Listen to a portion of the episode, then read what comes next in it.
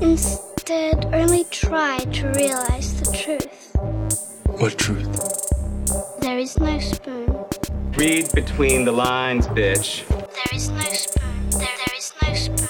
Bitch. Fasten your seatbelts. It's going to be a bumpy night, bumpy night.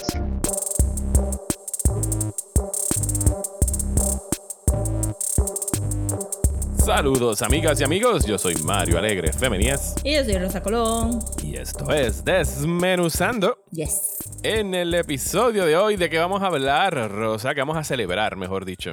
Vamos a celebrar Pride. Vamos a estar celebrando el Pride. ¿Y qué es lo que vamos a estar haciendo para celebrar Pride? Vamos a estar escogiendo los five proudest moments.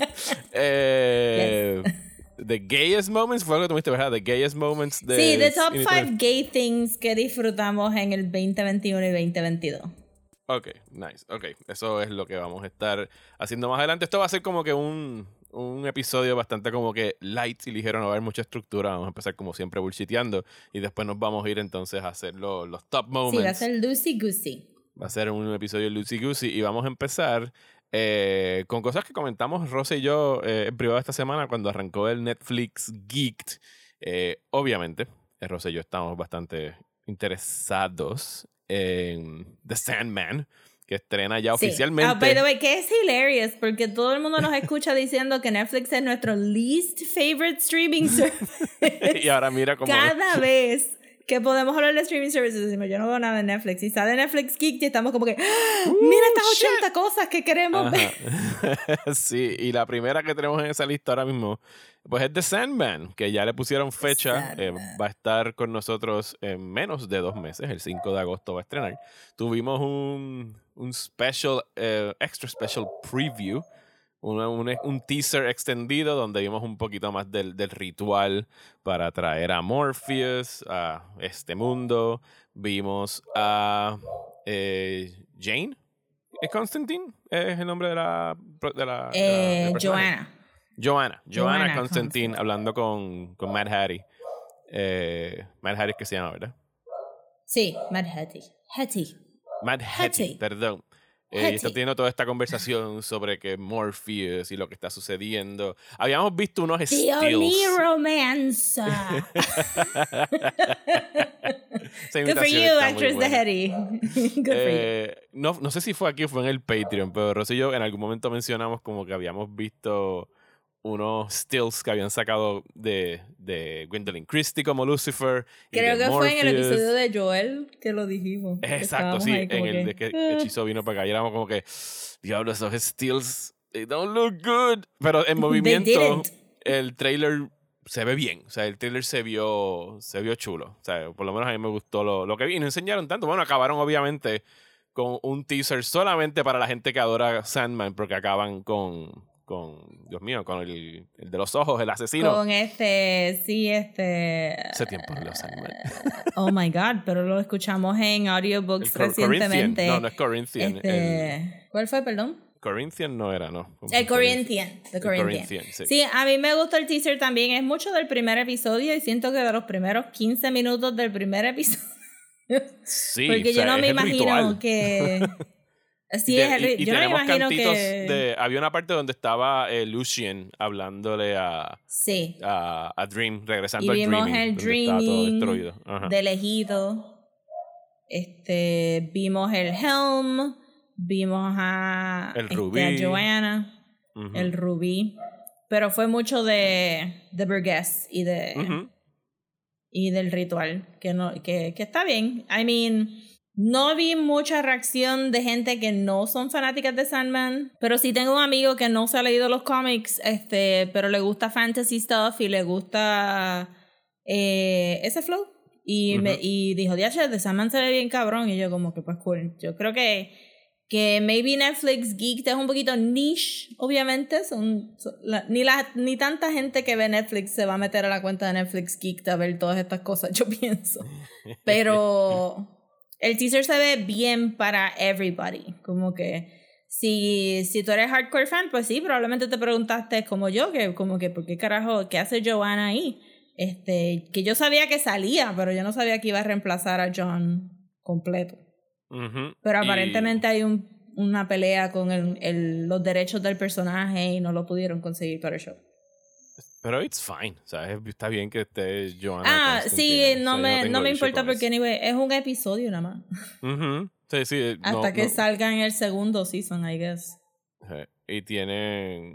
El elenco está brutal. eh, Se ve muy prometedor hasta ahora. Y entendemos, porque sale Rose. O sea, en el cast está Rose Walker. Así que va a ser eh, Preludes and Nocturnes y The Dollhouse. Yo me imagino que es lo que va a ser este primer season.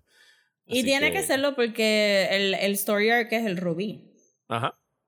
Sí. Así So, que. con esto, con este season terminaría toda la pelea con esos, con los tools de él y ya, and you, you go off. Sí, Y así que prepárense, porque en julio definitivamente le vamos a estar dedicando un, un episodio a releer esos dos volúmenes de Sandman y hacer como que un preview. Eh, Vamos a estar antes del 5 de insoportables, es lo que vamos a Sí, Vamos a estar insoportables. Lo otro cosa Yo espero que que, a esté bueno, Rosa- de verdad que sí. Sí, a Rosa le pompió muchísimo. Algo que me recordó que ha mencionado como siete veces en este podcast.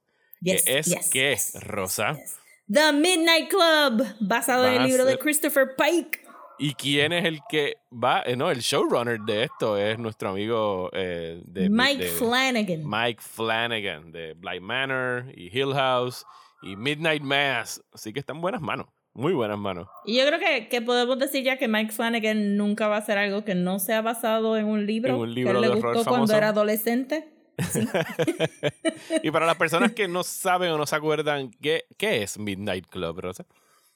Midnight Club es uno de los libros más populares de Christopher Pike, que es un young adult writer que estuvo súper pegado en los 90. Yo crecí leyéndolo, este, probablemente la mayoría de ustedes leyeron algo de R.L. Stein o de Christopher Pike en su vida. Me acuerdo Eh, de los brochures de Scholastic que nos llevaban a la escuela Ajá. para uno marcar los libritos que a la mujer te mandaban a pedir en la biblioteca para tú leerlos. Así que ahí estaban esos nombres. No, y eran, eran estos libros, de verdad, we'll get into it cuando salga Midnight Club, pero ajá, son estos libros que, que son tan cheap que tus amigos como que se prestaban y era como que, ah, préstame este, déjame leer aquel, y todo el mundo tenía muchos libros. Pues Ujú. The Midnight Club se trata de este hospice donde estos teenagers que tienen terminal illnesses Ujú. eh, van a pasar sus enfermedades.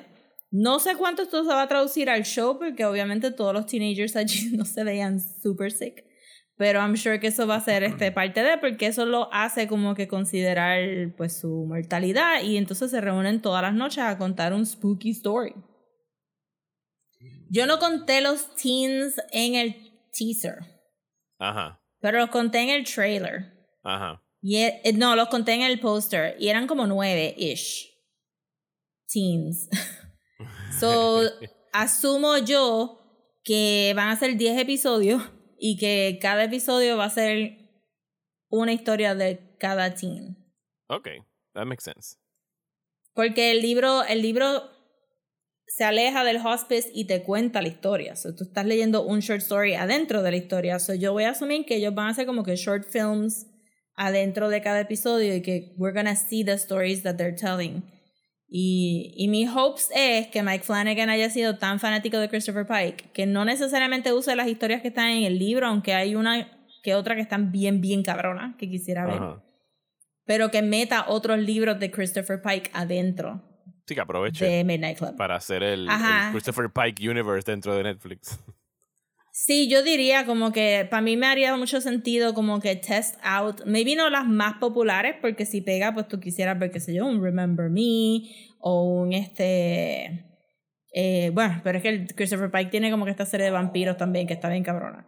So, pero ciertamente los, los libros terciarios, los que son más film noir, los que son este más pulpy, pues los puede meter en Midnight Club.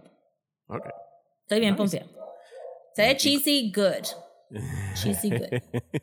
y, con, y con esa idea de hacer short horror movies, también anunciaron en Netflix Geeked eh, The Cabinet of Curiosities, que está siendo executive produced por Guillermo del Toro y que está reuniendo un talento bien cabrón de gente. O sea, está Jennifer Kent, la directora de, de Babadook, David Pryor, el Ajá. director de The Empty Man, Catherine Hardwick, eh, directora de Twilight, Eh, Anna Lily Amirpour, que es la directora de la película iraní de vampiros, que es tremenda, que se llama A Girl Walks Home Alone at oh my Night. god, no había visto el nombre de ella. Sí, no, porque, porque en el teaser lo que te pusieron fueron los títulos de, la- de los directores que van a estar trabajando. También Pero está en el director de Mandy. Ah, no, en el póster no lo habían puesto.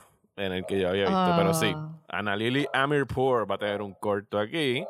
Eh, y el reparto incluye a Essie Davis, eh, Andrew Lincoln, F. Mary Abram, Tim Blake Nelson, Crispin Glover. Que cuando yo vi Crispin Glover, yo dije, oh my God, Crispin Glover. eh, quiero That's ver. Pe-. Peter Weller. Este no lo había visto. Peter Weller. O sea, es Robocop himself. Dios mío, yo no sé qué van a hacer en esta cosa. Eh, pero sí, va a ser una antología de horror. Y ustedes saben que aquí en Desmenuzando, we love our horror anthologies. Porque Yes. encontramos tesoros en ellas siempre. O sea, siempre mínimo vas a salir como que ese corto estuvo cabrón y valió la pena haber visto todo esto. eh, nada más No, que pero este que esto, esto es top notch. Sí, no, no, el talento este, está talent. ridículo. Así que yo espero. Nosotros estábamos apostando en Sandman para Halloween. Eh, ahora es Mm, agosto. Está lleno pero esto, Halloween. esto definitivamente es algo que van a estrenar en octubre de este año. O sea, tendría Yo que diría Midnight Club. Midnight Club también es en octubre. Midnight Club, eh, eso ya lo confirmaron que es octubre. En el póster salía. Decía que era octubre. no, Ok. No, no, esa- ese que no es lo tengo octubre aquí. 7, Déjame ver chequear. Don't quote me. bueno, Cabin of Curiosities dice Coming 2022. Sí, no han dicho, no dicen exactamente cuándo. Sí, yo diría que yo creo que vi el póster y decía, este, digo, yo vi el póster y saved it para ponerlo como mi phone background. Pero that makes sense porque anyway Midnight Club y eh, la antología de Guillermo del Toro no, they don't share an audience. I mean, puede que sí, pero Midnight Club es más teen stuff que, que los adultos pues van a ir más a Midnight Club caería más dentro del, del range de. ¿Cómo se llama esta trilogía que vimos en Netflix del año pasado? Que Fear buena? Street. Ajá, Fear Street. Ajá, Sí. ok. Sí, pero que recuérdate que R.L. Stein y Christopher Pike siempre estaban peleando. Lo que pasa es que R.L. Stein se fue más. Como R.L. Stein tenía Goosebumps, la gente asumió que él era más children's horror, pero él tenía su línea de Young Adults, que es de donde viene Fear Street, pero Christopher Pike nunca hizo un Goosebumps, él era Young Adult Adult, porque si me recuerdo bien, él era como que un pulpy writer, y él simplemente dijo, wait, What if I write about teenagers instead of adults? y eso fue lo que pasó. Bueno, y, y ya que estamos como que en un theme de lo que fue el Netflix Geek, porque todo está horror orientado hacia el horror, porque we Sandman have tiene muchos elementos del horror. tastes, Mario. We have sophisticated tastes. Eh, Rosa, ¿tú te acuerdas cuando, y esto, el- la manera como Rosa me envió esta noticia, porque yo no lo vi en el Netflix pero estuvo gracioso. ¿Tú te acuerdas cuándo fue que Cartoon Network anunció que iban a adaptar Junjiito? Eh, Uzumaki, específicamente. Yo quiero decir que fue principios del 2020 o, o No. finales del 2019. Fácil, Fue, finales del acabo de buscar el 2019. video en YouTube, lo tengo frente a mí corriendo, de cuando Adult Swim sacó este video que nos voló la cabeza, de que ellos iban a hacer cuatro episodios de Uzumaki y la fecha de publicación del video es 25 de octubre del 2019. ¿Sabes? Esto es prepandemia. Y en todos estos That- años Ajá. hemos visto nada, ni un clip de animación. O Sí, llegaron a vimos el sacar clip de animación, sí, sí, sí. Primero vimos, sacaron dos clips. Primero sacaron el Correcto. clip que pensábamos Junio. que esto va, que esto va a ser Junio 15 del 2021, o sea, hace un año casi, sacaron el clip de, de la animación, que aquí lo acabo de encontrar. Pero esa es la animación que está más fluida, ¿verdad? Ajá, un poquitito más fluido. Así que, que es como el Sí, manga, porque- pero en movimiento. Con los Ajá, personajes porque moviéndose tuvimos el manga. primer clip, nos dio el sustito de que esto iba a ser un motion manga. Y estábamos Ajá, como que, Era como que, no. no, no, don't do it. And little did we know que es que iban a riguear cada miserable pelo de la cabeza de esa nena y lo iban a mover independientemente y se iban a tardar 50 años para que esa mujer camine para el lado del agua. Es como que que, se veía muy bonito el clip de ella moviéndose. precioso, Pero- precioso. Yo me imagino que alguien en Los Ángeles dijo, ¿sabes qué? Esta gente llevan tres años y no han hecho un carajo. Así que, ¿qué fue lo que Pero, y anunciaron? Uzumaki es en blanco y negro. Ajá. ¿Qué anunciaron esta semana? anunciaron en Netflix Geek una este, serie de antologías de creo que cuatro historias de Junji Ito. Y no lo anunció cualquier Eh, persona. Lo anunció, anunció Junji. ¿sabes? Cartoon Network no tenía Junji Ito hablando en el video. ¿sabes? Nada más tenían la, eh, la- las fotos del manga. Y Junji Ito estaba ahí hablando muy cortésmente en japonés. Con ese. Junji Ito es un ser de luz. Cada vez que yo lo veo hablar, yo digo. O sea, ustedes saben que somos fans de Carnival. Pues para mí siempre Junji Ito ha sido como que el Avatar of Light al Avatar de- of Darkness de Miyazaki, a pesar de que sus artes son polos opuestos. Polo opuesto. Pero Junji Ito era Sí, siempre Junji Ito tiene una amor. calma encima envidiable. Sí, y es que eh, dibuja las cosas más espantosas y asquerosas imaginables. Ajá. Pero he loves cats. No. eh, Le gusta como que. No, o sea, y es- como es que una- él tiene como que tú sabes. chilling. He's just happy to be, pu- to be published. Y me mató porque en el clip vuelve y dice alguna de las de las razones por las cuales escribió estas historias y pues tiene la de Hanging Balloons. Ajá. Eh, y, era, y es lo mismo, es como que cuando te compras las antologías y te dice, te vamos a decir de dónde sacó la historia y son tres oraciones, como que, I just thought about a dead body hanging from a balloon. ujú. Va a ser. Y, y van a it. ser. That's creo que van a adaptar cuatro de sus cuentos más famosos. Entre ellos Tomie. Tomie, Hanging. Tomie es bien Balloons. bueno, es horrible. Bueno, es Junji Ito, pero es- ella es como que un shape-shifting woman que los hombres se enloquecen al verla y ya los mata de diferentes maneras espantosas. Eh, es bien Pero merecido, porque los hombres Sí, son ah, no, no, todos son, sí, Sí. son rapist Sí, assholes. horrible, horrible, horrible. Horrible. Este, yo tengo la primera, para pa de la manga, cuando lo estábamos haciendo, me di cuenta que en una de mis antologías tenía el primer capítulo de... Porque Tommy son short stories. Y él Sí, yo tengo aquí, yo tengo la colección de short stories de Tommy. Eso yo yo te la di. Pues eso está bueno porque está cool que ella... O sea, yo pensaría que si esta antología es successful, estas Ujú. cuatro cosas son como que soft pilots. Sí. Yo lo único que sé es que en algún momento esta semana, en, en, el, en la oficina donde todavía estén animando a la muchacha moviéndose a través del con el lago de fondo en Uzumaki, tienen que haber dicho, oh shit, we have to rush this. You guys, corriendo por los pasillitos, you guys. No, no, they beat us to the punch. Pero lo de Junjiito va a salir el año que viene. Ok. O sea que le están dando So no todavía- tenemos que. Le están dando un año de break a que acabe en Uzumaki. Sí, full, le dijeron a Cartoon Network, mira, nosotros vamos a tener esto planchado para el 2023. Porque nosotros tratamos a nuestros animadores horribles y los hacemos trabajar crunch time y no les pagamos todo lo que se supone que les paguemos, dice Netflix.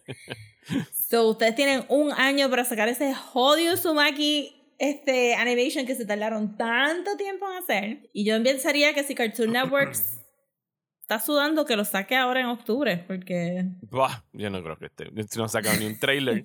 It's Eh, gotta be, it's gotta be out. digo, Pero no es- sí estoy no para verlo. Y No es la primera vez que adaptan a Junji Ito a, a anime. En Japón lo han hecho, pero los resultados han sido como que bien flojos.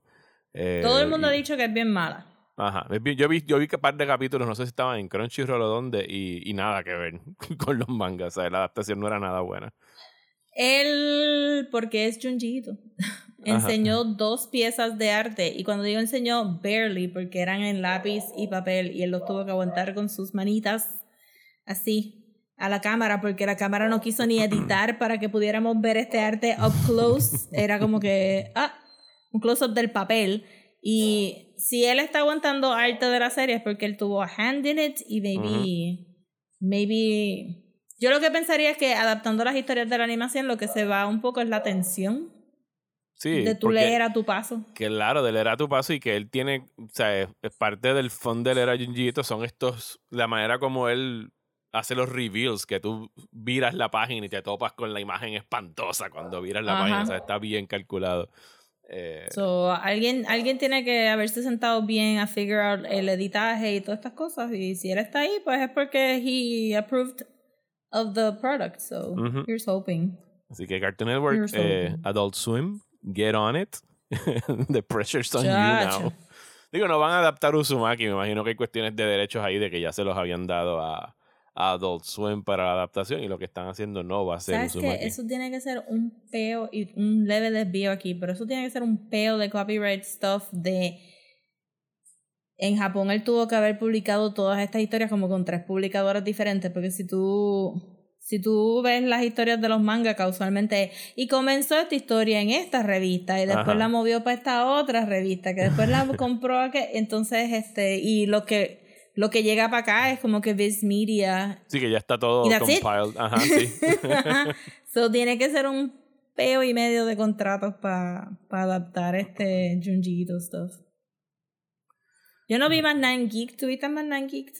No, yo nada más estuve pendiente ese día de Sandman y vi lo que estaba corriendo antes y después de Sandman y cosas que han llamado así la, la atención. Creo que las mencionamos todas, las que por lo menos capturaron nuestra, nuestra atención. en Sí, yo días. traté de seguir un poquito el día de animación que fue el último, pero de verdad que no me, yo no veo mucho de los animes que tiene Netflix y viene un show, eh, algo paranormal que, que lo hizo un muchacho que hace cómics, un muchacho gay que hace cómics en Inglaterra que se llama Hamish eh, Steele, creo que se llama Hamish Steele, y él hizo como que un really cute show y estoy pompeada para verlo, pero no no sé cuán, dónde caiga en el queue of things that I have to finish and watch para, Mira, para mi lista, meter de, esa mi lista de cosas to finish and watch está bastante eh, ridícula ahora mismo. Tengo que acabar Hacks, Season 2, me quedan dos episodios. Me está encantando Hacks. Si no han visto Hacks, vean Hacks Sí. en HBO Max. Está Después, buenísimo. en otro bulchiteo yo hablo de hacks también, porque ya yo lo acabé. Y tenemos, mira, cosas que tenemos en el tintero para este mes. Vayan a Netflix, busquen una película que se llama RRR, RRR. Es una película South Indian.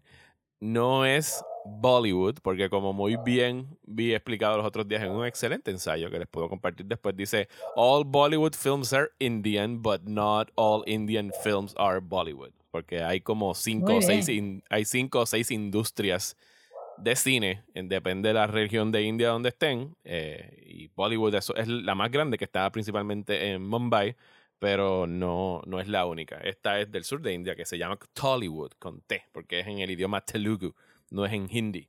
Eh, pero lamentablemente la versión Y que todo está eso en, lo vas a repetir en la semana en que la viene. semana que viene. Sí, lamentablemente la versión que está en Netflix sí está doblada a, a hindi, no está en su idioma original de Telugu, pero si buscan por ahí, por el bajo mundo de internet, pueden encontrar la versión original. Digo, el doblaje no está malo, pero, pero está muy buena. Esa la vamos a estar Pero discutiendo. de esa aquí. vamos a hablar la semana Porque que viene, eso ya tiene su asignación. anticolonialista y es excelente y divertidísima. La gente baila y están felices y destruyen a los imperialistas y está brutal la película. Tienen que ir a buscarla en RRR. Eso sí, so, eso es para asignación. Esa es la Ya la tienen y asignación. todo el Eh, mundo tiene Netflix, a pesar que a nadie le gusta Netflix. Recuerden eh, que pueden visitar nuestro Patreon en patreon.com slash donde van a estar teniendo dos episodios nuevos al mes. Todavía no hemos escogido. Vamos a estar hablando este mes en algún momento en o sea, un clásico episodio de Rosa se pone al día con el MCU cuando llega streaming. Así que al final de este mes vamos a tener. De verdad que esos son mis favorites. De verdad que I really enjoy llegar como cinco meses más tarde a la discusión, abrir la puerta y empezar como que, what's up with this crap? y ese what, What's Up with This Crap va a ser Rosa hablando de Doctor Strange in, in the Multiverse of Madness. El otro episodio no sabemos de qué va a ser, eh, pero si están escuchándonos en este feed, les tiramos un preview la semana pasada de la conversación que tuvimos acerca de Everything Everywhere All at Once. Así que si quieren escucharla completa, dense la vuelta por patreon.com slash desmenuzando. Y ahora, vamos a celebrar Pride.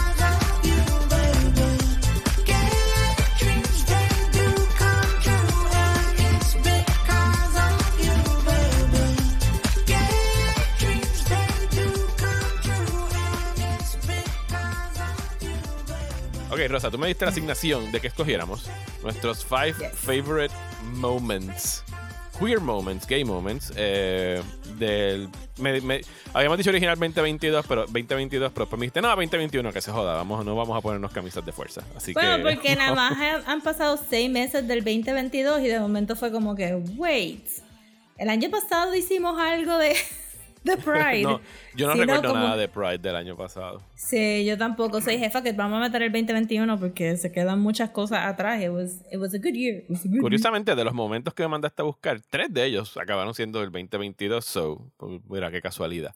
Same, yo creo que vamos a tener mucho, este, porque la realidad es que pues el 2021 comienza, eh, sí, ¿verdad? La película de, de Navidad de las dos nenas gay, which we hated, fue Navidad Happy del season, 2020. happiest season. Eh, sí, Happiest season. It was season. not. It was not. No. No, y después cuando me, y cuando me puse a buscar como que hice mis googles de como que, ok, pues Queer Cinema 2021, deja ver qué salió y estaban metiendo ahí como que The Power of the Dog y yo, ok, that's a queer character, pero no hay nada ahí que yo quiera celebrar de esa película para Pride. Ajá. O sea, no estamos como que meramente, cele por lo menos mi lista como yo la hice, no estaba meramente celebrando inclusion porque, ah, pues vamos a poner Eternals. ¡Woo! No, Eternals no va a estar ni creo que en ninguna de las dos listas. no, se me había Eh, olvidado y todo. pero estaba tratando de enfocarme en momentos que fueran como que, o sea, celebratory, o sea, que eran momentos que fuesen bonitos y Sí. chulos de estar celebrando eh, Pride. Y yo personalmente como que yo no veo tanto eh, queer y gay media porque usualmente son of questionable este of questionable quality eh, y not in a good way como usualmente yo puedo ver cosas que están malas no me molesta pero yo escogí momentos que de verdad me hicieron stop y dejar todo lo que estoy haciendo y ver este es- este contenido y, y tengo, tengo tres cosas aquí que puedo identificar, que se podrían identificar como un switch, un bait and switch. Ajá, ok, pues dale. Pues, Sí. ¿Quieres empezar? Sí, dale. Eh, voy a empezar. No, no, esto no tiene nada que ver por rankings en mi Ajá. corazón. Todos son Ok. equal in my heart. Sí, igual, Pero- yo no voy a decir top, yo nada más son cinco que me gustaron mucho. Son cinco, pero voy a empezar en un orden específico para llevar la conversación hacia un lado, because I think we have the same tops. Ok. Este, so, voy a empezar hablando con Everything Everywhere All at Once. ok. Porque la pongo ahora porque tuvimos todo un episodio recientemente about the movie. Ajá. Vayan a Patreon. Eh, pero porque yo no sabía, esta es una de las tres cosas que yo no sabía que era queer cuando me senté en el cine, porque el mercadeo no fue hacia eso. Pero el personaje de Joe Tsupaki y de Joy, Joy. es, Ujú. es el es todo en la película, como que obviamente la película es de Michelle Yeoh y su, y su journey, pero Joy Sí, pero, y, pero, pero acaba y- siendo de, de su familia, o sea, de este, de este núcleo Ajá. familiar. O sea, siempre te vendieron, es obviamente de- la publicidad era Michelle Yeoh, pero Sí. cuando ves la película, todo el mundo es importante en esta película. No, y que desde el principio como que tiene, o sea, la película te introduce la sexualidad de Joy con, con Becky siendo extra affectionate. Ujú. Y Joy estando, porque Joy sabe que, que está como que ansiosa por hablar con la mamá sobre decirle a su abuelo de que ella tiene una novia. Que está un poquito reacia, pero no es como que un stop it, they're gonna see us. Pero tiene Ajá. muchos detallitos que gente que está closeted puede, puede catch on rápido, como cuando en la primera escena ellas dos están hablando después de darse todos esos besitos y ella le está subiendo las mangas para que no se le vean todos los tatuajes, porque sabe que a los papás no les gustan los tatuajes. Y y, el, y todo, hasta la vestimenta, como que si hay algo que hemos visto en, en, en este, pues qué sé yo, con este The Mitchells vs. The Machines y Ujú. en otros, como que grungy, grungy ska style for gay girls, that's the way to go. y entonces este Joy tiene pues como que el madras shirt o el- la camisa de cuadritos puesta, estaba, estaba genial El desde el flannel. principio. Y yo, Ajá. Ajá, el flannel. Y yo no estaba esperando que, que la historia regresara a eso después de un cierto tiempo, pero aún, aún a, hasta a mitad del primer arco, Joe Butabaki le dice como que you're literally still hung up that I like girls in this Ajá. universe. Es como que es algo que la película no es un coming out story, la película no es necesariamente de, de Evelyn aceptando que su hija es gay, aunque eso es parte de, del journey de Evelyn, pero. No hay tampoco nada en la relación de Becky y de Joy que sea mean o, o funky o como que they're just... Y me gustó mucho ya cuando al final not spoilers, porque no van a entender nada sin ningún contexto, Ajá. pero que, que se hace el atado de que Becky y que este eh, Waymond son Ajá. iguales. Ajá. y es como que, that's so beautiful. Y esa escena me gustó mucho este también. So, encuentro que, que a pesar de que cuando estamos hablando de inclusión, no necesariamente es o sea, hay películas que, que hay personajes gay que son los main characters, which are very, very bad en términos de inclusión, y hay películas que tienen personajes terciarios y secundarios, aunque yo diría como que Joy es súper, súper top second, este, que son buenísimas, y yo para mí Everything Everywhere All at Once, este, de verdad como que it got a lot of queer stuff right, so me gustó mucho. Sí, eh, a mí también me gustó mucho el personaje de Joy, lo que hicieron con Becky. De hecho, la primera, la introducción de Becky es ella cayéndole a besos en, en el Ajá, cachete en el laundry. O sea, que- y, y que es algo que, como tú bien dijiste, no lo. O sea, no estaba, no era parte de la publicidad, ni siquiera era parte del plot description, ni nada por el estilo. Y es el main narrative push de todo el plot. O sea, cuando es el, es finalmente el, vienes a, el, a ver la el- película. ajá, el, Sí, el, catalyst. thread that ¿sabes? broke the camel's back, ahí como que... Exacto, exacto. Eh, pues el mío por acá, esto no va a ser sorpresa eh, para nadie, pero eh, el, el mío es The Mitchells vs. The Machines, eh, precisamente por el personaje de, de Katie Mitchell, que yo desde que la vi por primera vez el año pasado quedé enamorado de esta chica y de su familia, y obviamente es una cinéfila, she loves movies, es bien expresiva con sus videos, adora el cine, es, media snob como son los film school students sobre los, las directoras y los directores que, que le gustan. Y lo que yo encontré tan, tan heartwarming y chulo de esta película es que no, y que es una queja que tenemos aquí muchas veces con, con queer content, que usualmente el, el queer content lo hacen como que bien trágico, o sea, como que todo es un bad trip o es algo sobre coming out o sobre abusos y lo que sea. Y esta película pues no es un coming out story. O sea, es que y los papás saben qué es ella y cómo es ella desde el principio. O sea, están completamente claros sobre su orientación y en ningún momento se cuestiona y la aman y la adoran. She's just gay. Y la película corre sin ningún tipo, sin, sin ningún momento frenar para que it even to even comment upon it. O sea, simple y sencillamente, she just happens to be gay dentro de, de la película. Y Sí. la manera como. O sea, y, y no. Y, y lo hemos visto. eh, y, lo, y la creo que en, en su momento, cuando la discutimos, la comparamos con, con Paranorman, que también es otra película Sí. que, el, que el comentario está ahí y que no es. No es el hand-fisted inclusion queer moment a los que Disney eh, nos tiene acostumbrados, que es como que, uh, uh, pero nosotros pusimos dos Uh, mujeres a darse un besito. en Star Wars. Ah, perdón. ¿Cómo Un fue? besito. Un besito. Oh my God. El besito que después oh van a my cor- God. El besito que van a cortar en Rusia y en Pakistán y en todos estos sitios. Eh, que de hecho, el Lightyear, que la vi esta semana, también van a cortar ese besito. Ténganlo por seguro. Para dar- hay, un- hay otro besito entre dos mujeres en Lightyear. Entonces estamos avanzando a pasos agigantados en Disney. nada más he visto el, el trailer y yo estoy, dos mujeres salen en Lightyear. I did not see in the trailer. Sí, la, la otra mujer, la, la- la contraparte del, del besito no tiene speaking lines en la película, así que no se emocionen mucho. Progreso. Eh, pero sí, Katie Mitchell en The Mitchells vs. Machines, eh, la adoro y pienso que. Y de hecho, toda la publicidad de esa película, la carta aquella que publicaron durante el Oscar campaigning de. Creo que eran de las guionistas o una de las writers, como que implorándoles: mira, ¿por qué Katie tiene que ser gay? La importancia de que lo sea, y como que eran bien welcoming en todas las ideas que estaban haciendo. Es una película bien chula. O sea, yo adoro The Mitchells vs. The Machines. Very nice. Sí, a mí me gustó mucho Mitchell's vs. The Machine también. No cayó en el en este Stream of Top Consciousness fi- Top 5 que hice. Pero me gusta mucho también.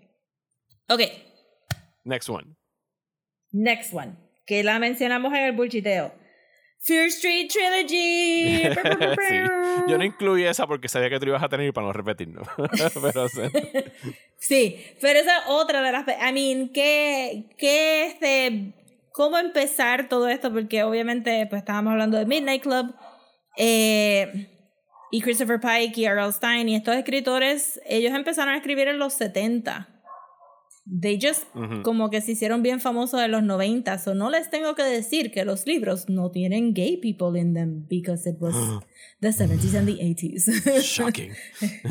Shocking. Este, eso, cualquier este up- update al media, al contenido de ellos, ¿verdad? Las historias de ellos, pues va a tener que, que tocar ese tema. Midnight Club sí tiene personajes queer, I will say, Ujú. en el libro, pero ya ese es como que for a reason, ¿verdad? Porque en los 90 estaba el AIDS crisis. So, Arlstein, not so much, though. Y cuando dijeron que iban a hacer Fear Street, yo estaba más pompeada porque, porque era Fear Street y yo no he podido leer ninguno de los libros y realmente lo mío era Christopher Pike, no era Arlstein. So estaba pompeada para ver este como que, what is this story about? Y tengo que decir que en otro bait and switch, que lo hace magnífico, tenemos, ¿verdad? El personaje principal que todo el tiempo está hablando de este breakup y la cámara te está enfocando esta pareja que se está sobeteando y tú, of course, que vas a pensar que son un cis couple porque, of course, they're going to be porque todas las películas son about a boy and a girl, nunca son about a girl and a girl y cuando lo re- el reveal fue como que the selling, el selling point para que todo el mundo vea esta trilogía, holy crap. Este, eh, y que funciona, porque yo todo el mundo le dije, tiene que haber Fear Street, es super gay. El mundo, ah, sí. Y yo, sí, es super gay, you have to watch it. Eh, y, y me gustó mucho también que, que mucha gente se quejó que la segunda parte era not gay enough. pero, Eh. pero they bring it back después. They bring it back y yo supondría que fue también como que un un nice middle ground para todo el mundo concerned sobre who's gonna see these movies. Oh my god. Ajá. que alguien diga como que, bueno, there's straight people también en los 70, look, they're there in the 70s, este, pero ya, o sea, cálmense. Pero me gustó también que, que, que parte del lore de Sarah Fierce haya sido este queerness y que they really hammer it home en la tercera parte. So, para mí, Fear Street estuvo excelentísima en términos de, de, de todo, pero realmente porque también estaba el otro muchacho que era como que medio weird en la primera.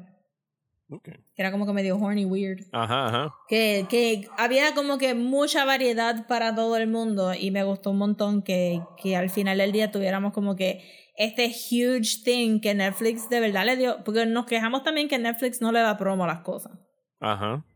pero They ellos le dieron promo a Fear en la Street. plataforma. No, pero a Fear Street Ajá. le dieron duro y tuvo muy buen eh, word of mouth.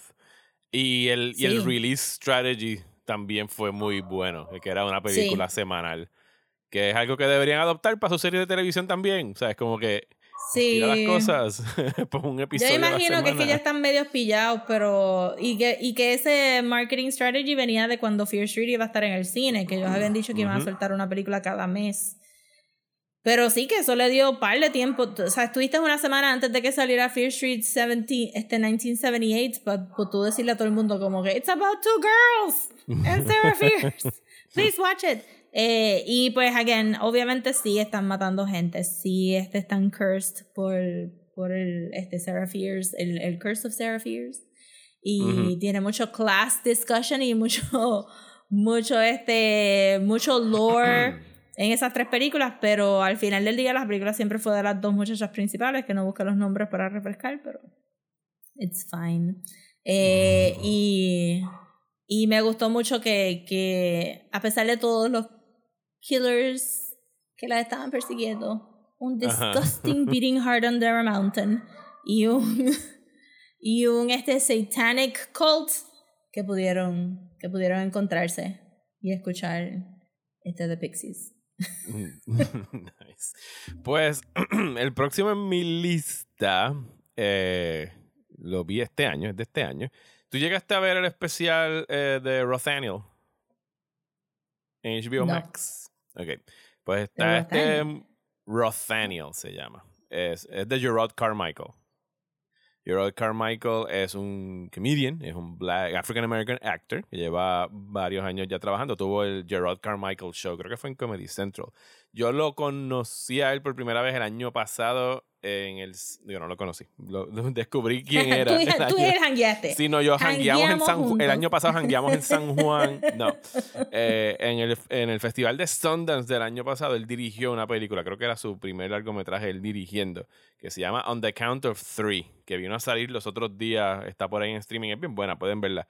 Que es de dos panas que hacen un suicide pact de que pues se van a matar y en el momento que van como que a pegarse un tiro mutuamente, que no es un- una manera como que whatever, o sea, como que no lo pensaron muy bien el suicide pact, pero justo cuando lo van a hacer se arrepienten y dicen, ok, vamos a vivir como que un último día, tú- vamos a hacer todo lo que nos dé la gana por un día y mañana nos matamos y es como que, ah, ok, bien, Ah, pues mañana lo hacemos. Eh, y es él, eh, junto a Christopher Abbott, es el otro actor. Y es un, o sea, obviamente, escucharán por la premisa, it's a very, very dark comedy, ¿sabes? Pero pitch dark, Yes. ¿sabes? Se pone súper oscuro al final. Y que en vista ahora de, de este especial que sacó, que fue dirigido por eh, Bo Durham, el muchacho este que también hizo el especial de, de estar atrapado en la pandemia en Netflix, que fue bien bueno, Inside se llamaba. Ah, este. Sí. White guy. El White Guy. Ajá. Este, Oh my god, se me olvidó. Sí.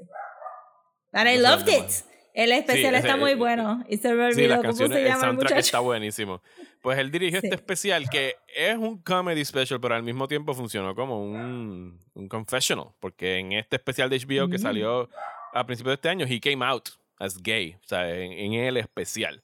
O sea, es el momento nice. don- donde él eh, se propuso hacer esto y tuvo como que todas estas rondas de entrevistas y habló sobre pues, o sea, él tenía treinta y pico de años eh, y es bien, o sea, es bien heartfelt. Es, es triste porque también te está hablando de todo este tiempo que tuvo que estar viviendo escondido y todo el dolor que eso le causó. Entonces, como que me, como él también coescribió aquella película, como, o sea, tuvo todo lo que sabemos de la gente que vive suprimida, sino que tienen tendencias suicidas y todas estas cosas, la depresión y bla, bla, bla. Como que me recontextualizó aquella primera vez que lo vi porque era un suicide pack de dos personas que estaban bien deprimidas. Eh, Y Mm. que, o sea, el especial es bien bueno, está súper chulo eh, filmado, él es bien gracioso, es bien conmovedor, o sea, dura como una hora.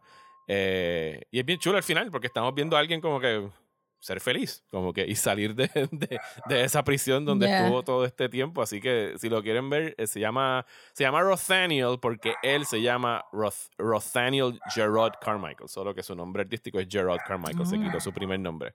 Pero está como que pues tomándolo de vuelta con, con el especial y creo que ahora se hace llamar Rothaniel. No estoy seguro de ese último detalle, no me citen. Pero está bien chulo. Les recomiendo que lo busquen en, en HBO Max. Ok. Qué cute. ¿Y la película dónde está? La película On the Count of Three está. Yo sé que salió como que en digital, o sea que ya está disponible para ahí to, to download. Ok, pues la próxima que yo tengo es. No es un actual piece of media. Ok. It is a person. Ok. A person who was in two pieces of media. Y se Ajá. llama Jasmine Savoy Brown. Ok. Y Who is Jasmine Savoy Savoy? Brown. La vieron en dos cosas bien brutales que salieron el año pasado, que fue Yellow Jackets y Oh, ok. Scream o Scream. Yes, yes, yes, yes. Ya sé. Y Este, la vimos Scream, en otro sí. sitio también. ¿Dónde me fue? Que yo la vi en otro lado. Sigue ahí en Ah, lo que yo yo la busco los créditos de ella. Este, sí. Pues, ah, ¿por qué que, la la puse en cono- la sí, sí. Es que la habíamos visto ya en The Leftovers. Sí, mala mía. Never mind. Ah, exacto, sí, en The Leftovers. Este, pero exacto, este, estaba pensando como que, pues, me gustó Yellow Jackets y me gustó la historia de ella, pero también me gustó el personaje que hizo en Scream, and just, why don't I put her in there Ajá. as a y, la celebro, y la celebro a ella. por- sí, por- por felicidades, Happy Pride. Jasmine Savoy Brown. Sí, pues ella es un openly queer actor eh, y who just happened to be en estos dos papeles bien diferentes haciendo de una personita queer. Y yo creo que, que las dos experiencias, la, el personaje que ella hace en Yellow Jackets y el personaje que hace en Scream 5, Ujú. eh, se complementan bien en el sentido de como que el broad range de cómo hemos mejorado estos personajes all over, porque en The Yellow Jackets ella hace un personaje que está closeted. Este, a- as so far as people who are stranded in a forest can be closeted. Este, ¿verdad? como que y pues eh, la manera que, que they develop el personaje en The Yellow Jackets y su relación con, con su noviecita, aunque ese actor en particular es non-binary en la vida real, en el show hace una personita que es femme con she, her pronouns, so voy a referirme al personaje, no al actor. Eh, So, que la manera que they developed el, este, la relación de, del personaje de ella en Yellow Jackets con su novia en el bosque. Me gustó mucho porque era closeted, pero no era toxic, no era mean. Este, obviamente de Yellow Jackets nadie ahí está como que está ahí para un final feliz, vamos a decirlo así. pero este ciertamente crearon suficiente interés entre ellas dos que se puede, que, que estoy bien pompeada para ver ese segundo season para ver qué carajo pasa. Eh, en general con todo de The Yellow Jackets y específicamente sobre el personaje de Jasmine Savoy Brown o Thaisa, se llama Thaisa en la serie. Y entonces en Scream 5 me sorprendió porque Scream 5, ¿verdad? Este tiene tan, tu- tuvimos todo un episodio de Scream 5. La Ajá. cosa es que, que el chiste es que, ellos- que ella es la gemela, parte del- de, de la pareja gemela, que son los hijos de, de, son familiares de Randy, porque son hijos de la hermana de Randy. Que era como que el Ah, ok. jajaja, she married a black guy and they're black y ella es white and we would have never known. Este, porque, ¿verdad? En las películas todo el mundo machea. Pero me gustó como ella hizo del Randy character en Scream 5 y a la misma, ser, a la misma vez ser super openly gay and very confident about being openly gay. Como que fue bien Generation Z. Mm, Ok. Fue bien Generation Z y me gustó mucho porque era como que. Este, kind of a character. Sí, finger guns. yo sé, no, no pudieron ver a Rosa haciendo el gesto, pero piensen que está como que apuntando así los dedos como el body Christ de Dogma y guiñándome Ajá, exacto. ojo. Y me gustó mucho porque pudieron haberla echado super geek, eh, shy, pero no, ella estaba ahí como que yo soy el stir of the pot in the movie. And I am also going to make out with this girl on this couch, and it's gonna be amazing porque va a ser un homage a la escena de mi susodicho tío de Scream One. Este, so, good for you, Jasmine Savoy Brown, for being queer and being amazing. es uno de mis tops. Pues el próximo mío es de el documental animado que se llama Flea y Flea de huir, no de pulga. Sí. F-L-E-E. que está, está disponible en Hulu eh, ahora mismo. Es un documental acerca de este muchacho de Afganistán que tuvo que huir durante, no me acuerdo cuál de las guerras de Afganistán, creo que fue durante la invasión en- de, de Estados Unidos. O sea, I tuvo que ha durado tuvo- 30 años la guerra. so. Ajá, tuvo que actually flee y, y entonces tuvo que, todo este calvario para salir de ahí con, con su familia. Eh, lo hacen, usan- o sea, es una lo están haciendo animado. Entiendo yo que va a proteger la identidad de- del tipo, porque, sea, porque están haciendo, no sé si están dibujando por encima de él y entonces no, no- nunca enseñan la foto, así que posiblemente no se parezca a la animación que estamos viendo, pero todos sus recuerdos, todos sus relatos de cómo escapó, todo está preciosamente animado. Pero he just so happens to be gay. O sea que además de tener que estar huyendo de su patria por fucking guerra, pues también estaba sea, huyendo de un país donde no lo querían, sea, como una Mm. persona homosexual. Eh, y tenía como que allá en su casa de chamaquito tenías como que estos posters de action heroes y no era necesariamente que le gustaban porque eran action heroes, sino que se sentía atraído a los action heroes físicamente. Eh, y, y la película es la película es bien triste y es bien dura porque tiene todo el proceso de él y entonces lo está filmado de una manera donde el director se le escucha hablando y él se, se acuesta en un sitio medio como si fuera el sofá de un psiquiatra a hacer los relatos y confesar las cosas que están sucediendo.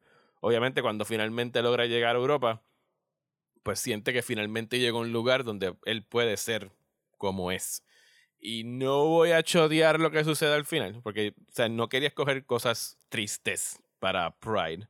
Eh, Pero el momento donde él finalmente finds his people, sea, y siente que puede ser él, no voy a decir lo que sucede, pero la manera que lo presentan es preciosa. eh, y, o sea, y como que después de hora y media de como que, diablo, puñeta, qué cosa más horrible la, la- las experiencias que tuvo que atravesar este tipo tratando de huir de, de su hogar. Cuando finalmente se, se encuentra cómodo en un sitio, además que los problemas que tenía de la religión de su familia, porque con los tíos que él llegó a vivir, pues obviamente él no podía ser como era. Eh, ese final, donde el tipo finalmente encuentra una paz y, un, y su espacio en el mundo y puede ser como es, eh, eh, es bien chulo y bien conmovedor. Así que vayan a Mm. ver Flea y los dejo con ese teaser para que la vean. Es bien, es bien bonito el documental. A mí me sorprendió lo rápido que lo pusieron en Hulu. Sí, ese fue uno que yo vi. cintillo. Sí, yo creo que yo vi ese documental donde mismo, en el mismo Sundance que vi la película que mencioné ahora de Gerard, y, si la nominaron a película animada y documental. documental, en los ¿no? últimos Oscar. Sí, sí, y ya está disponible en Hulu, lo Sí. pueden ver ahí. It's very, very good. Nice. Pues hablando de Hulu, Ajá, mi próximo está ahí también. Es un Hulu Original la o película. Exclusive. Sí, una película. Ajá. Y se llama Crush. Crash. Pensé que ibas a hablar de Fire Island, porque esa ha sido como que the thing esta semana. No, no, Eh. no, voy a ver Fire Island thing, como Ok. que I'm guessing. Este, Crush. Y Ajá. sale Auri Car Carvalho. ¿Carvalho? Ok. De esa no La voz de Moana, gente. La voz de Moana. Ah, este, que resultó ser este, en la vida real, pues bisexual. ok. Ok. Eh, sí. Auli Carvalho. Auli y así como se pronunciará ese nombre. Es A-U-L-I Auli- apóstrofe I. Auli. Auli I. Sí. Carvalho. Ella es hawaiana. So, y, pero el personaje principal es, de, es por Rowan Blanchard, que también es queer. Y es un very, very cute teen romance movie. Eh, que yo sé que muchas. He, he estado viendo un par de quejas de la gente diciendo como que, porque también, no lo he visto, pero también está Heartstoppers en Netflix. Eh, y pues hay como que este thing de pues como que we like seeing y también pues obviamente lo podemos echar para atrás para Love Victor. Eh, sí, Love Victor. Eh, no, Love Simon. Love Victor es la serie. Love Victor es la serie y Love Simon es la película. Y que pues sí como que cuando pensamos en gay romance, si no estamos... Una de las razones por la cual muchos de los contenidos gay y queer es sad es porque son adultos they lived through the AIDS crisis. they have hang-ups. So, mucha gente como que ha echado para atrás y ha dicho como que if we're gonna make something lighthearted, pues tenemos que ir a teenagers. Porque Ajá. sí, técnicamente es un poquito coming of age, pero Generation C ya no tiene ese problema. Generation C comes out y ya está. Ajá. Como que, ya. I'm bisexual, I'm pansexual, I'm non-binary, I'm queer, y ya, y siguieron con sus vidas felices y contentos. So, eh, Love, Vic- Love Simon no es tanto así, pero. Ahí se fue. Pero Crush, este, sí es así, pues tienes estos dos personajes que son Gen Z, todo el mundo en la escuela sabe que son gay, este, y, y parte de la historia es que el personaje de, de Rowan, Ajá. Oye, han estado tan alzados, Que se llama Paige. Eh, she has a crush. Or she, she falls in love very quick. So, Ok. Entonces la cámara te da como que todos estos tropes este straight, de straight movies, ¿verdad? Como que ya viendo a la nena caminando, y es como que este soft focus, y este como que, ¡ah! por ahí viene, y qué sé yo. Pues nada. La cosa es que la película la trama es que hay un very punny graffiti artist en la escuela. Ok. Y hace estos really cute puns de graffiti. Y la principal, que es una comediante, como todas estas películas de teenagers, que ahora todos los adultos son como que comediantes más viejitos. eh, pues está como que acusa a Paige de ser la graffiti artist porque ella esa, dibuja. esa es eh, Megan Mullally. Eh, Mullally, la que no, Megan Mullally es la mamá de Paige. Ah, ok. ¿Qué está Eh, aquí la el- principal es Michelle Buteau, que es mitad puertorriqueña. Oh, nice. Ok. Yes. El stand-up de ella está, está funny. Ella es inmensa, though. se ve como que tiene siete se ve como que tiene siete pies. Y se pone esta cosa inmensa. Eh, pues sí, pues entonces la acusan a Paige, eh, acusan a Paige de hacer estos graffitis y se da, y ella está como que no, es que no me pueden suspender porque college admission. Y la principal le dice, Loca, tú no tienes ni un solo extracurricular en tu file. A ti no te van a coger en ningún college. Tú no has hecho ningún esfuerzo. So ella dice, ah, pues me voy a meter al, al track and field porque ahí está el crush de ella. Este, que es Isabela Ferreira. Sí, aquí Auri Carvalho, eh, native person de Hawaii, está haciendo de alguien que posiblemente se supone que es latina. We are not sure. Pero como hay un mejunje de etnicidades en el cast, Como que Ajá, we just let ya it veo. go. Un mejunje. Y we just como que whatever. Este. So se mete en el track y entonces pues este trata de conectar con, con Gabriela, pero es AJ, la hermana de Gabriela, que, que se encarga de ella para entrenarla. Y pues tú, claro, entonces tú ves todo el flirtatious y qué sé yo, y tú estás como que toda la película, Paige, stop thinking about Gabriela, AJ is right there. Este, y pues tiene todos esos beats bien cute de las películas de los 80, pero everybody's really gay o very Gen Z. Y me gustó mucho, estaba super cute. No pensaba que me iba a gustar tanto porque pensé que iba a ser como que too cutesy. Ajá. Pero, pero es nice young adult y está bien chévere. Sí hay un poquito de sexual themes que maybe preteens no pueden ver todavía, pero esto es un safe este 15 and up movie, yo diría. Ok. Es una Eh, película. Sí, es una película. Ok, ok. Que eso también me gustó mucho, como que one and done. Eh, se acabó. Y de verdad que ellas dos tenían buena química y Aoli estaba súper adorable y, y la, la película corre bastante, sabes, tiene un good pacing que no te aburre tampoco porque no hay mucho de eso. No es este... Todas estas películas que fueron bien populares de como 40 Year Old Virgin y Ajá, ajá. whatever, que Knocked siempre como que... "Ah, Superbad. Ajá. Ajá, conectamos, tenemos que break up for some goddamn reason en el mismo medio de la película so we can have the big finish. Como Ajá. que aquí todo está planned out y validado como un romantic comedy. Que mucha gente dice como que, oh, romantic comedies are dead, but no, you just have No, to no, see gay no, they're not. Se han mudado a streaming, es lo único. Exacto. bueno, Pues voy me a gustó mucho, el- Crush. nice, voy a buscar Crush, que no, no había escuchado ni siquiera de ella.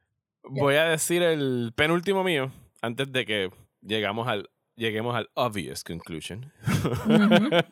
I Aunque think yo so. creo que vamos a, vamos a tener diferencia. Digo, si es que en el último no, la, no esco- miren, hasta no lo escogiste as a whole y escogiste un momento. Yo escogí un momento en específico. Si tú Ah, yo escogí whole- como que un hole. Sí. Ok, un whole. Está bien, pues yo voy a especificar un momento del whole porque habíamos dicho originalmente que eran moments, pero no importa. Sí, it doesn't moment, matter. sí, pero sí. Está bien. Anyway, el penúltimo mío es bastante reciente Ajá. porque lo vine a ver esta semana. Eh, eh, Y, I just fell in love Oh. with it. Y, y lo vamos a vamos a abundar más próximamente porque yo creo que en la serie merita una discusión, pero es el, el Gay Cruise episode de Hack Season 2. Hay un episodio en la segunda temporada de Hacks eh, donde a, a Deborah, a una de las protagonistas, Deborah Vance, eh, they book her para hacer stand-up en un gay cruise. Y ella está pompeada porque o sea, she kills it with gays. Gays love me. Y cuando se está montando en el crucero, se cruza con, con Margaret Chow, la, la legendary comedian Margaret Chow, y le dice como ¿cómo estuvo el cruise? Le dice, ¿cómo estuvo el cruise? Y su respuesta es como que, well, the buffet was a 2, but the cunnilingus was a 10. Y ella se queda como que... y ella como que, "What?". Y de repente se da cuenta de que es un, es un gay cruise, pero es un lesbian cruise, ¿sabes? Y el, el, el manager chan, de ella chan, lo- chan. lo buqueó mal. Y entonces es, no voy a decir lo que sucede en el cruise, pero es la reacción de horror de Débora y de los ojitos brillándole a Ava cuando se monta en el cruise. Sí.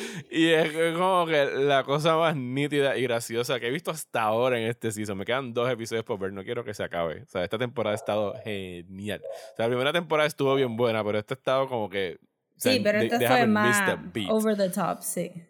Eh, pero sí, ese, ese Gay Cruise episode de Hacks, eh, no les voy a decir más porque es bien reciente y no quiero chotearse y es súper funny. Eh, está bien bueno, así que quiero celebrar ese Pues yo episodio. casi ponía hacks en la lista. Yo creo que mis moments se convirtieron en characters. Fue. Ok, está bien. Mis momentos, No- como que no- sí, nunca pusimos como una Street. grande regla. Sí, pero casi ponía Eva de hacks. Decía como que hacks por Eva. Este, but es que she's horrible person to. Como que. ¿Quién? Deborah, sí, Deborah es horrible. No, este, y este, Eva. Ava, ¿Es que se sí. llama? ¿Cómo es? Sí, they're both horrible. Bueno, in se a good también. way. Ajá. Pero they're horrible. Ajá, y yo estaba ahí como que, ajá. Pero sí me ha gustado como Hax ha representado como que todo el messy bisexualness del personaje eh, secundario. De verdad que vean Hax también. Sí. Bueno, ahora llévanos Mario lo la, recomendó. Llévanos a la obvia conclusión, Rosa. Obviamente, Our flag means death. Cha, cha, cha, cha. Obviamente, Este, Flag Means Death. Que la obviamente. renovaron para un second season, finally. En Pride. como que el Es- primer nos día de Pride. esperar. El primer día Eh, de Pride. yo me imagino. El primer día. Yo estoy como que. Yo sentí todo Twitter haciendo. "Ah, verdades". It's, it was so Porque- obvious. Mira, ese, ese, so obvious. ese post estuvo programado como desde febrero en, en, en la, en- Y para la gente ponerlo en social Twitter. media sudando Ok, ahí. social media, vamos a post it para Facebook y Twitter a las 12 y 1 del primero de junio. Y ya, bye. Ya fue. habían empezado una campaña de Renew Our Flag Means Death. Y yo, gente, no puede ser que no lo van a renovar. Esto tiene Me que ser que están peleando a- con al pobre, el pobre showrunner de seguro sabe hace dos meses que está renovado y ahí como que va todos no los mentions y todos los ads. y, Ay, Dios mío. Pues este sería mi, tercer mi tercer este, queer eh, media que hizo un bait and switch. nada. Fear Ajá. Street lo hizo, Everything Everywhere All at Once lo hizo y Our Flag Means Death. Eh, obviamente, Everything Everywhere All at Once no fue a propósito, eso fue mercadeo, pero Fear Street y Our Flag Means Death es un concerted effort de invitar a gentes a ver los personajes antes de necesariamente tirar de como que, ah, son queer al punto de que, y lo dije en el episodio que hablamos de Our Flag Means Death, yo no sabía que el show era queer. Y No. fue como que en el segundo episodio cuando este eh? Lucius está hablando, no, Ajá. Lucius, que está hablando porque se dio cuenta que el personaje de... De este. El personaje de... Sí, de Vic Ortiz, pero ¿cómo se llama la serie? Jim. El personaje de Jim es, es el classic cross-dressing, este character de los Pirate Tales, eh, que se tira tantos comentarios como que, oh, yo pensaba que Lucius era gay, pero no me está confirmando. Y ahí fue que yo dije como que, yo creo que este show es más gay de lo que pienso, de lo que yo creía. y, y después de todo el resto del season hizo, it's really gay. It's so gay. O sea, It's so gay. Que literalmente el record scratch que es Blackbeard entrando al show en el segundo episodio, ya tú, ya tú te lo estás oliendo como que... ajá, es el mejor ajá, personaje ajá. de Taika Waititi. Yo pienso, por lo menos Sí, para acabar siendo el más querido. El bueno, vampiro, el vampiro, el es, es que el vampiro. vampiro, el vampiro está cabrón Sí. también. Este, de verdad que sí. Yo creo que, que y tam- fíjate también, I'm very partial to al cambiecito del de Thor de del rock guy. Del rock guy. Sí, por el, por el acento que guy. tiene que poner, el New Zealand accent Sí, que le como- da. super cute. Eh, so, sí, eh, no vi el de Hitler que él hizo. So no puedo No, comentar a mí no sobre me gustó. Yo, yo, yo hago un esfuerzo para olvidar que Jojo Rabbit existe porque I did not like that movie. Yo Aunque le dio un Oscar, nobody liked it. and He really fought para validar ese personaje. Como le, que. le dieron el Oscar y hizo un speech muy bonito en los Oscars, pero I did not like that movie at all. Right. Pues aquí, obviamente, eh, me- también me gustó porque nos hicieron sentir feelings. Ajá. So, cuando el show empieza, tú estás diciendo como que, shit, this is gonna be gay. Y de momento, a mitad de camino, tú dices, fuck, this is gonna be queer baby gay. Y ya Y te estás después es como, que, no. sí, estás temiéndolo. Ajá, estás como que, this is, uh, esto puede ser bien queer baby. Y de momento nos dan ese brilliant moment de, Ajá. de ellos dos ya juntitos y pues tienes el, el besito de ellos dos. Que, again, yo creo que yo grité en mi sofá. Yo estaba como que. Y I gasped y grité y yo estaba como que, no, no, no, no, no, tengo que darle rewind, I have to see this again. Este, y sé que mis otras amigas que vieron el show les pasó lo mismo, que estaban blushing furiously, que estaban llorando con ellos. Y que siento que, que todas las personitas, aunque, I mean, no, obviamente los este, asshole homophobes que se quitaron del show después de que se dieron cuenta que eran gay. Y, se- y Whatever, se fueron. pero- Ajá, La gente que se quedó con el show was rewarded con esa escena y que todo el mundo, que el show tan naturalmente nos lleva a ese punto, eh, que, que este es, es algo como que bien visceral cuando ves ya por fin esa escena que tú dices como que, oh my god, they actually did it, they kissed and they are totally in love. Y es, y, pues, y hace que el resto de, de ese episodio sea tan horrible. Eh, pero they are pirates, so yo no, no sé qué estábamos esperando exactamente, pero ciertamente eh, ese final con que después yo, que yo te dije por Messenger, pero yo creo que no lo dijimos en ningún lado aquí que eh, la, el shot de la bandera de Blackbeard con las Ajá. tres gotitas de sangre saliendo del corazón era el actual flag, de Flag. Blackbeard as far as historians can tell. Ajá. Y es como que this show is too much. Sí, eh, eh, eh, posiblemente sea más historically accurate de lo que podríamos, podríamos pensar. o as far as history knows, ¿verdad? Ese es el research que tiene. Sí. Yo había escogido Eh, un so momento... esto fue absurdo.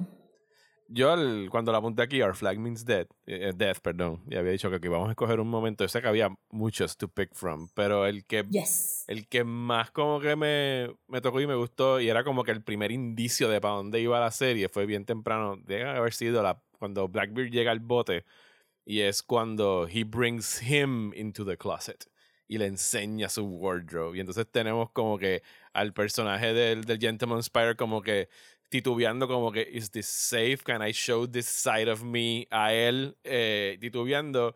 Y la cara de Blackbeard como que los ojitos brillándole de como que, oh my God, como que fui- encontré a Yes. alguien que me entiende. O sea, ese fue como que los primeros pasitos de hacia dónde iba caminando el show. Y me gustaba porque era el reverse de, meterlo al closet. O sea, estaban literalmente Ajá. entrando a un closet para confesarse Ajá. las cosas que les gustaban en ese Su momento. second closet. Ajá.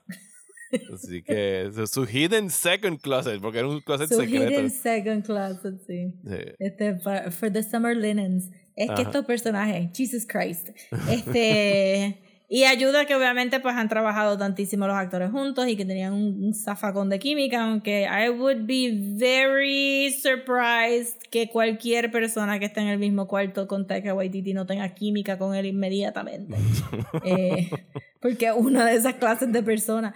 Eh, sí, y, en- y en términos de momento, a mí también me gusta cuando están perdidos en el bosque y se tienen que comer el snake, Ajá. que tienen toda esa conversación de el, el cuando le pone el pañuelito rojo como su corazoncito cuando está vestido después del fancy party del Que passive sé después el, el, el, el pañuelo que después tiran to the wind. O sea, está como que Ugh. todo.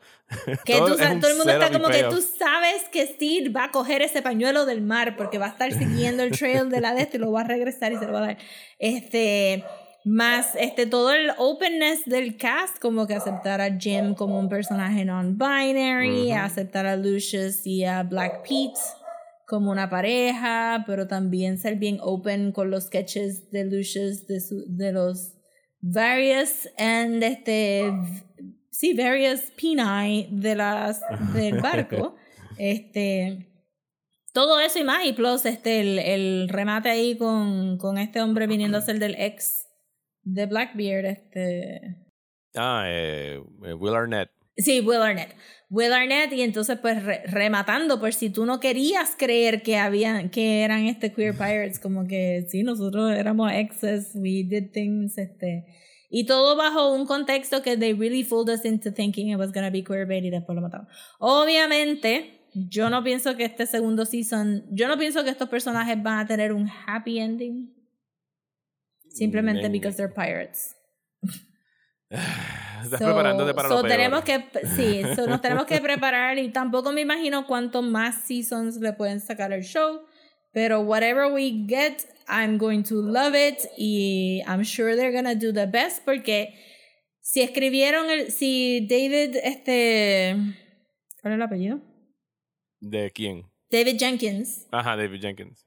David Jenkins escribió el show pensando, will people accept this? El outpouring de fan art y el outpouring de messages. Claramente tiene que haberle puesto mucho pressure de pensar como que how I'm going to handle this de una manera que sea accurate a lo que se sabe ya de Steed y de, de Blackbeard y a la misma vez pues tenga como que resonancia y obviamente eh, props a todo el mundo que actuó, pero siento que, que no por enfocarme por el más famosito de la serie, pero el personaje de Blackbeard tiene un arco bien cabrón y.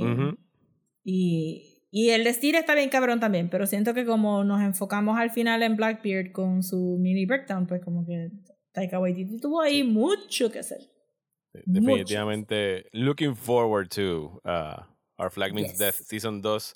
Presumo que ya no este año, será next year, early next year. Bueno, salió early this year, así que tiene sentido que sea Sí, early next maybe. year. I mean, él tiene que terminar todo el revolut de Thor, Love and Thunder. Y Ah, eso ya acabó, o sea, eso sale en un mes, eso está in the can. No, Tiene pero tiene que hacer los rounds en el. Sí, sí, en la prensa y todo eso. y- Ajá. Entonces, esto no es un moment, Ajá, eh, pero un shout out ajá. A dos personitas que salieron del closet este año que shook the internet. Ajá. Una de ellas siendo Elvira, Queen of the Dark, o of the Princess of the Dark. Ajá. Sí. Mistress, no era Mistress of the Dark. Mistress of the Dark, sí, yo estaba buscando ahí como, it's a feminine word. Eh, Mistress of the Dark, que resultó que el, ajá, el año pasado, off- así casualmente mencionó que había estado en una relación con una mujer por tantísimos años y ella tiene como que sesenta y pico y la mujer tiene como que cuarenta y pico y es como que este todo el mundo hizo what y ella sí sí y pues como que nadie sabía porque nobody cares about these people other than their character verdad que es Elvira. Ujú. y, el, y la otra personita que fue más este año, eh, Kevin Conroy, la voz de Batman, Ajá. Que también salió del closet y que aparentemente en la antología de DC Pride que sacaron, eh, que DC Comics sacó este mes, que la- probablemente está en Metro Comics, él tiene una historia sobre cómo va a hacer la voz de Batman. Este lo hizo realizar que era gay. Nice. Esa la quiero leer. Sí, la antología probablemente está buena. Y quiero decir que, que apropio nada y un poco de desvíe. Es el segundo voice actor que leo que apareció a hacer la voz de un personaje que no tenía la menor idea de qué carajo era el personaje. El otro fue la voz de Mario, de Nintendo. ok. Pero well, there's an audition y cuando llegó, ¿qué voy a hacer? I don't know, some Italian guy. Ok, it's me, Mario. Y ya, se quedó forever Se la voz de. Mario. Y entonces este el, el clipcito que pude leer del cómic de Kevin Conroy decía lo mismo, como que fue este audition, pero no sabía nada de Batman. Era como que, man, voice actors entrando a recording booths ahí a lo loco para grabar voces. Bueno, pues felicidades a Kevin Conroy, a Elvira, eh, a Gerard Carmichael y a all of you who celebrate. yes, happy Pride Queers.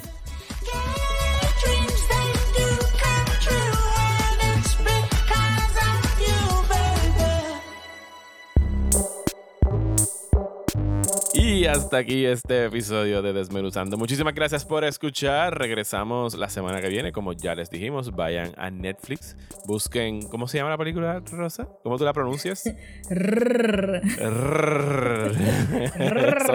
RRR. Significan eh, Rise, Roar, Revolt. Eh, es el significado de esas tres R. Aunque en realidad. eso está de Game of Thrones, ¿verdad? Sí. Este, Digo, les voy a dar más detalles la semana que viene sobre la Yes. película, pero en realidad RRR es que son las iniciales de director y los dos protagonistas. O sea, sus apellidos son R, Ah, R y qué R. Así que es, es como si lo hubiesen puesto a. qué sé yo. no sé cuál es el comparable acá. o sea, como que Top Gun Maverick se hubiese llamado como que. Bueno, ahora que lo pienso, Top Gun M. TC. No, TC no, no Ah. tiene. TC, le hubiesen puesto TC a la película de Top Gun Maverick eh, para Tom Cruise. Pero sí, vamos a estar hablando de esa película, es super fun. eh, dura tres horas. eh, les aseguro que van a sentirse como si fueran 30 minutos. Las películas de India son largas for a reason. Eh, a ellos les gusta como que el bang for their buck, así que son bien extensas, pero tienen intermedios y se van a dar cuenta exactamente en el momento donde hay un intermedio, porque siempre hay como un splash como que de, de gráficas, cosas sucediendo en pantalla. Ese es un buen momento. Si ustedes quieren verla en dos sesiones, pueden pararla ahí. Pero les aseguro que no van a querer parar, porque el cliffhanger está bien bueno. Yo estoy pompeada para verla porque Mario lleva un rato hablando de esta película. y also estoy bien pompeada también para ir a comprar mi almuerzo de India House en Borinquen Towers Uh, yo y sentarme a ver la película comiéndome tienes un really nice lentil curry. planeado. Ok, está bien. I see it. Yes. bueno, hay, que, pues hay que treat yourself, hay que treat yourself. pues regresamos con eso. Vayan a su restaurante de comida eh, india favorita y vayan a ver en, Netflix. Rosa, ¿dónde nos pueden seguir en las redes sociales? Nos pueden seguir en Instagram como Desmenuzando, en Twitter y Facebook como @desmenuzandopod y si nos quieren mandar un email, nos pueden mandar a desmenuzandopodcast a gmail.com. Nunca lo hacen, pero se los decimos por si acaso. Nunca Eh, lo mí- hacen, pero tú sabes, Shutter algún día va a mandar ese email de sponsorship. de sponsor. A mí me encuentran en Twitter e Instagram como Mario Alegre. Y a mí me pueden conseguir en Twitter, Instagram y Facebook como at Sobapopcomics. Muchísimas gracias y hasta la semana que viene en Desmenuzando.